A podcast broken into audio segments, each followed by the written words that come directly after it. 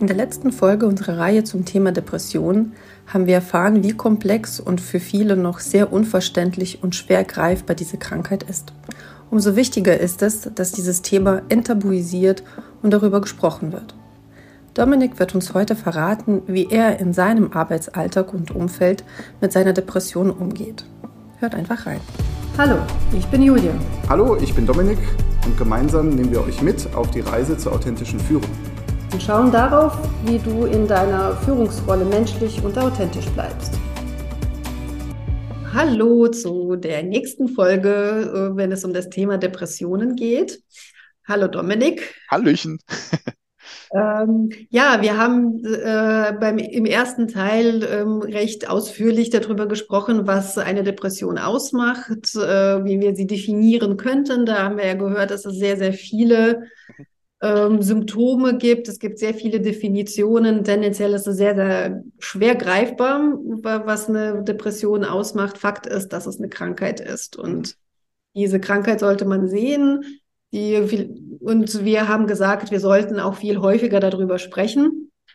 Und Dominik hat uns ja verraten, dass äh, er unter Depressionen leidet. Und äh, die heutige Folge dreht sich wirklich darum, dass äh, Dominik aus seiner äh, Erfahrung berichtet, wie, wie geht er als Führungskraft oder wie, wie ging er damit um, ähm, ja, mit diesem Thema in, in, seiner, in seiner Crew.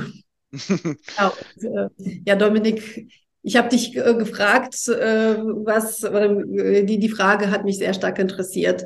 Wie gehst du damit als Führungskraft um? Kommunizierst du es an deine Mitarbeitenden, an deine Chefs? Ähm, wie, wie, ja. ja.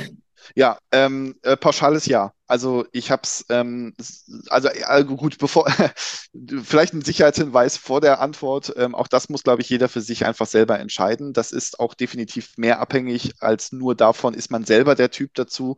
Das ist, glaube ich, im Wesentlichen auch abhängig davon, in welcher Organisation ist man.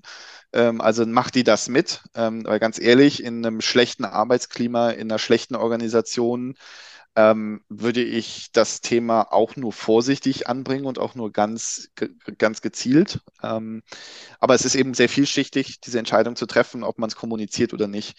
Ähm, ich selber habe es immer angebracht, ähm, sowohl in Teams als auch ähm, nachher dann in den Abteilungen, die ich leiten durfte. Ähm, was mir immer sehr wichtig war, ist das Ganze aber auch schon in einem Bewerbungssetting abzuklopfen ähm, weil es wird Auswirkungen haben. Ne? Es kann sein, dass ich auf so Ideen komme wie, ja, ich komme heute nicht, es geht nicht. Ähm, und da möchte ich mir nicht zusätzlich zu allem das, zu alledem, was eine Depression schon mit sich bringt, auch noch die Gedanken machen müssen, ähm, ist das jetzt überhaupt okay? Ähm, oder dann eben da unter Strom liegen. Aber jetzt eben anknüpfen an die Rahmenbedingungen. Ähm, ich habe mir die, dadurch, dass es in Bewerbungssettings gewesen ist, auch vorher schon abgecheckt, dass das auch wirklich geht. Und ein Unternehmen, das damit nicht umgehen kann oder will, ist kein Unternehmen, ähm, in dem ich A mit der Erkrankung sein möchte oder B als verständnisvolle Führungskraft agieren möchte, nicht? Weil mir ist es ja irgendwie wichtig, ähm, dass ich auch Mitarbeiter auffangen kann, ähm, die depressiv sind. Und mir ist es wichtig, dass ich die ähm, die Kompetenz habe, beispielsweise, das habe ich mehrfach gemacht, den Leuten zu sagen, nee, dich sehe ich hier morgen nicht, du bist jetzt bitte drei Wochen nicht da, ist mir scheißegal, ob du einen Attest hast oder nicht. Melde dich nur bitte alle paar Tage mal und ruf und, und sag mir, ob es dir gut geht oder nicht. Ähm, und das ist eine Kompetenz, die möchte ich haben und zwar auch ungefragt haben.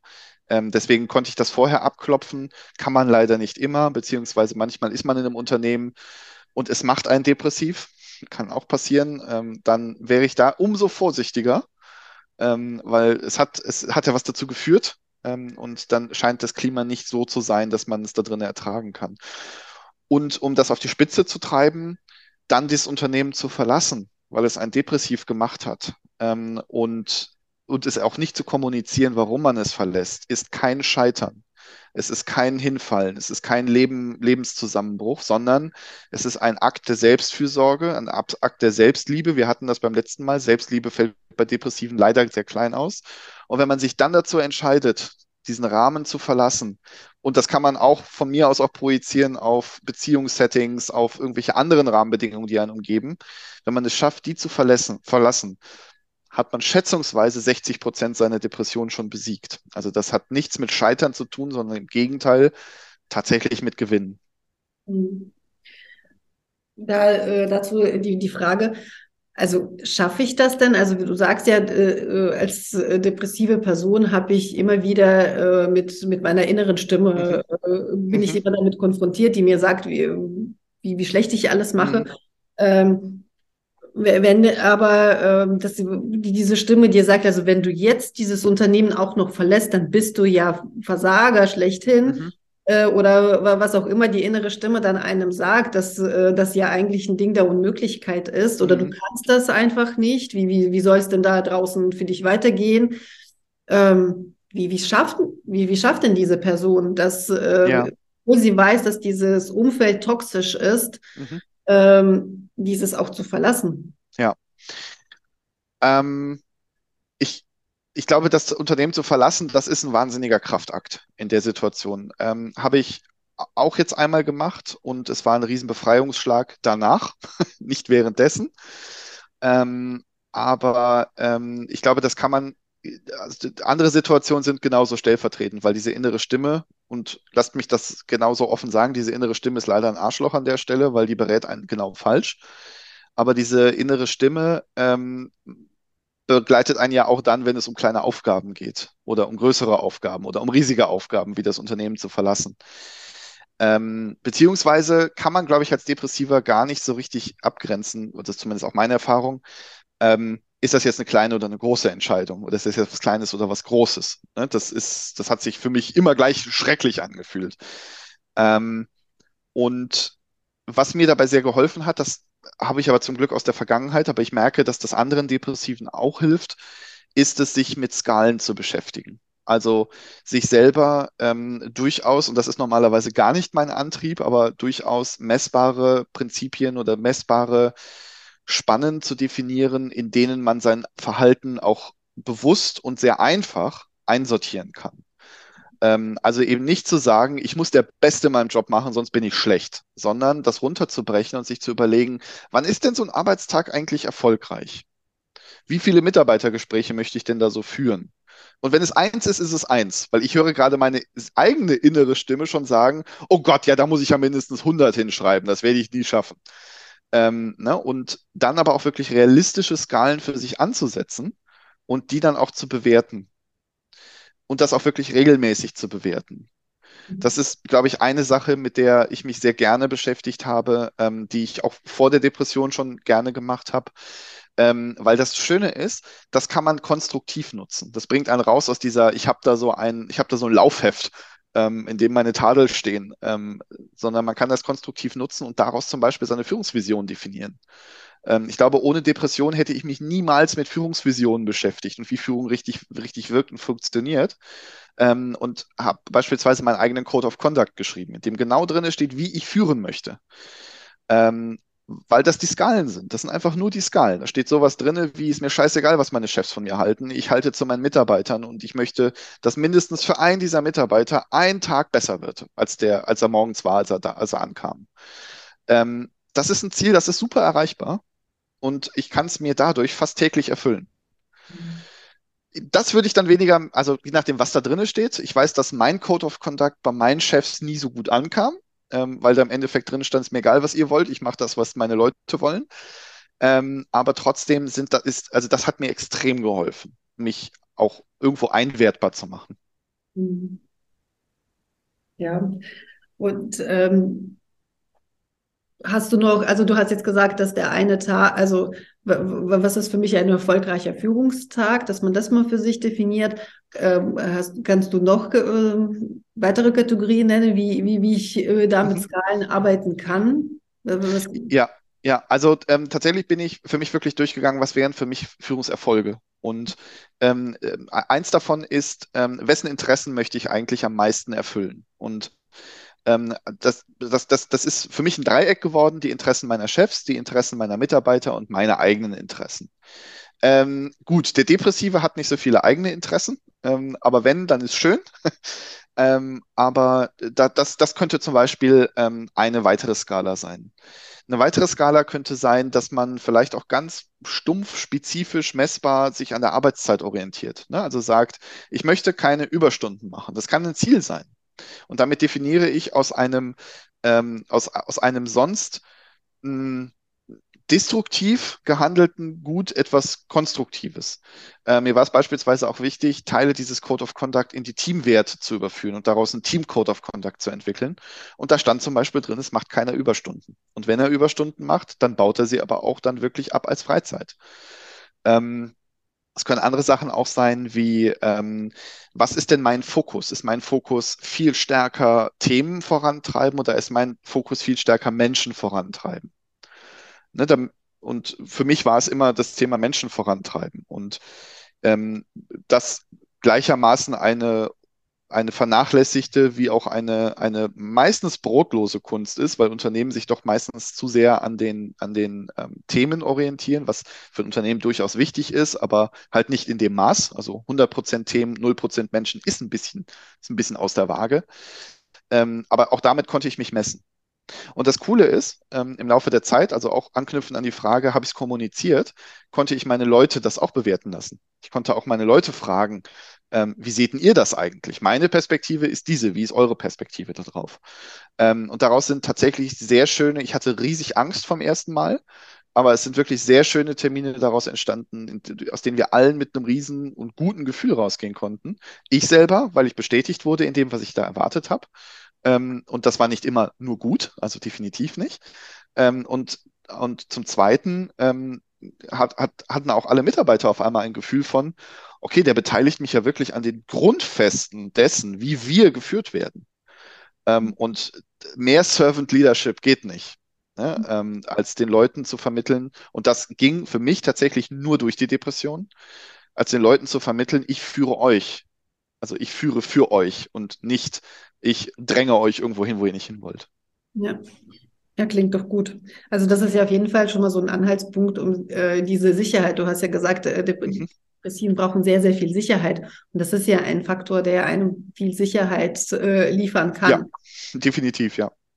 Kannst du vielleicht noch ähm, erzählen, wie dein Umfeld darauf reagiert hat? Also äh, du hast ja gesagt, du hast es zum einen offen kommuniziert, äh, auch schon in den Vorstellungsgesprächen äh, dass du unter Depressionen leidest und dass das den Arbeitsalltag schon irgendwie auch mit beeinflussen kann. Du hast es bei deinen, bei deinen Führungskräften äh, und Mitarbeitenden grundsätzlich äh, angesprochen. Wie hat dieses Umfeld darauf reagiert? Ähm, sehr viel offener, als ich erwartet habe. Ähm, also auch gerade offen in Form von informiert.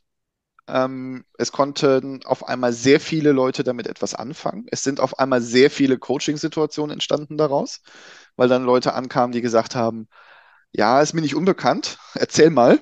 Ähm, und, und, und man muss vielleicht auch dazu sagen, sehr erfolgreiche Coaching-Settings. Ich glaube, das sind tatsächlich mit so die, die Blüten an den, an den Coaching-Blumen, die man so hat, äh, den Kollegen, die man da begleiten durfte. Ähm, Kollegen wie Führungskräften, also beides. Ähm, in Bewerbungssettings, ganz ehrlich, ähm, würde ich sagen 70, 30. 70 Prozent, die gesagt haben, was denn das für einer, wollen wir hier nicht sehen. Ähm, ist aber auch dann gut, weil ich befürchte ehrlicherweise, dass das eine realistische Zahl ist. Also, dass wir von 70 Prozent Unternehmen in Deutschland ausgehen können, die damit wahrscheinlich nicht so richtig gut umgehen, auch wenn sie draußen eine, eine Flagge hissen. Ähm, und 30 Prozent, die gesagt haben, okay, und genau diese Fragen kommen. Wie machst du das? Kannst du, kannst du das ins Unternehmen reintragen? Eins habe ich tatsächlich kennengelernt. Ähm, wir kamen dann nicht in Arbeitsverträgen zusammen, aber in, in Form von Beratungsaufträgen. Ähm, bei denen coache ich heute noch, weil sie gesagt haben, boah, das ist ein Thema, das ist, da haben die so viel Angst vor, dass sie damit auf einmal konfrontiert werden. War damals ein kleines Unternehmen, ist mittlerweile ein größeres. Ähm, die hatten so viel Angst davor, dass sie ihm gesagt haben, nee, wir holen uns da gleich von der Pika auf jemanden mit, ähm, der da irgendwie helfen kann. Und ähm, das sind dann tatsächlich auch die Unternehmen, die bleiben im Kopf. Ne? Und gerade wenn man jetzt über den Fachkräftemangel redet, ich glaube, also ich persönlich halte den Fachkräftemangel auch eher für ein Märchen. Ich glaube einfach, dass die Unternehmen zu wählerisch sind, beziehungsweise sich nicht schnell genug auf das einstellen können, worauf sich die Arbeitnehmer eingestellt haben. Ähm, und das ist etwas, damit kann man das durchaus sehr gut beheben. Und ähm, Coachings machen Spaß, machen, machen Coaches Spaß, machen Mitarbeitern Spaß ähm, und helfen an der Stelle sogar auch. Also von daher, ich würde sagen, ähm, wir haben sie reagiert offen informierter, als ich jemals erwartet hätte. Es war niemand bei, dem man irgendwie erstmal die Grundsätze erklären musste, was ist das überhaupt? Ähm, und eher sind sehr konstruktive Coaching-Settings entstanden. Gut, und die, die sich da selber raus, ähm, rausgearbeitet haben, ist nicht schlimm, wenn sie sich rausarbeiten. Da passt man ja dann sowieso nicht zusammen. Da passt man nicht zusammen, genau. Der Depressive, also der, der, der Otto-Normalmensch versteht darunter, ähm, da passen wir sowieso nicht zusammen. Der Depressive versteht darunter natürlich, die wollen mich nicht, ich bin schlecht, ich habe sowieso keine Chance. Und kann an der Stelle auch nur noch mal in die erste Folge anknüpfen und sagen, das ist eine Fehlinformation, die da geliefert wird. Die richtige Information ist genau, man passt nicht zusammen. Ähm, und ähm, dieses Unternehmen wäre nicht in der Lage, die Ohren, die wir Depressive haben, zu nutzen und gewinnbringend einzubinden.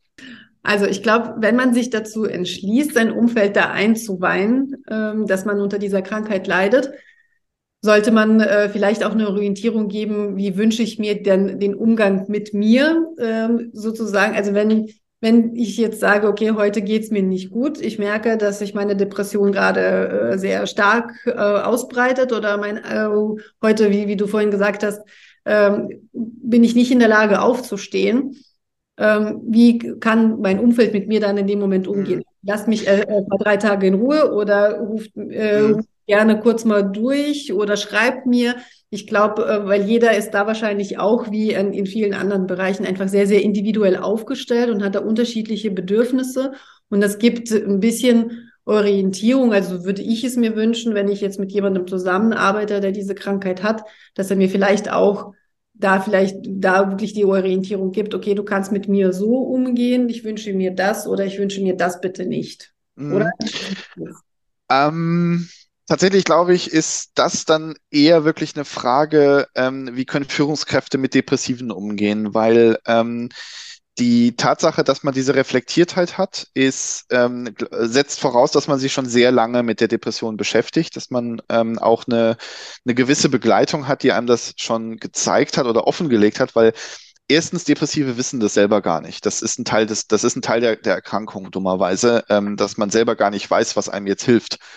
Ähm, es gibt auch, die, die, es gibt auch verschiedene Formen, ähm, wie Depressionen sich zeigen können. Ne? Es gibt irgendwie ähm, ähm eine Hyperaktivitätsdepression, also da, wo du eher ähm, unter Strom bist und, und dir denkst, ja, scheiße, ich muss doch da irgendwie rauskommen. Ähm, oder andersrum. Und wenn, und wenn du dann in dem Druck steh, unter dem Druck stehst, dass du den anderen sagen sollst, wie sie mit dir am besten umgehen, dann wird das gegenteilig wirken und nämlich, dann kriegst du nämlich auf einmal einen Druck auf den Druck, dass du ihnen jetzt sagen musst, wie du da rauskommst, das weißt du aber ja selber nicht. Das ja. ist ja das ganze Problem. Ähm, genauso auch gibt es eben wirklich zurückgezogene Depressionen, dass man ähm, sich komplett einschließt, dann sprichst du gar nicht mehr. also da sprichst du mit gar keinem mehr darüber groß. Mhm. Ähm, Natürlich ist es super, wenn man jemanden hat, der da schon ähm, sehr weit in der Begleitung ist und das auch so gut adressieren kann für sich. Ähm, ist aber, glaube ich, eher selten. Tatsächlich ist ein gutes Umfeld, ähm, das eine Führungskraft schaffen kann für ähm, Depressive, dass man ihnen immer wieder den Rahmen aufmacht, dass man die Rahmenbedingungen anpasst und zwar eher proaktiv, ne, dass man eher wirklich auf, ihn, auf, auf Leute zugeht und sagt, ähm, hey, ich merke, XY ist nicht schlimm, bitte nimm dir deine Pause. Ähm, oder auch tatsächlich sagt, hey, mh, unser Unternehmen hat vielleicht eine Begleitung oder guck doch mal, ob der Krisendienst dir helfen kann. Ähm, das Ganze aber auch wirklich dann dabei zu belassen. Ne? Also, weil Druck, ich glaube, Druck hat ein Depressiver schon genug. Ähm, wenn man da noch mehr draufschippt oben, dann platzt der Ballon irgendwann. Ähm, und deswegen glaube ich, es, ist, es geht sehr viel um die Rahmenbedingungen, die sich aber, also ich will keinen überreden, ähm, offen darüber zu reden. Aber der, dieser Druck ergibt sich dadurch ein bisschen. Ne? Weil entweder man hört das, was man befürchtet, ja, dann, könnt, dann, dann passen wir hier nicht zusammen.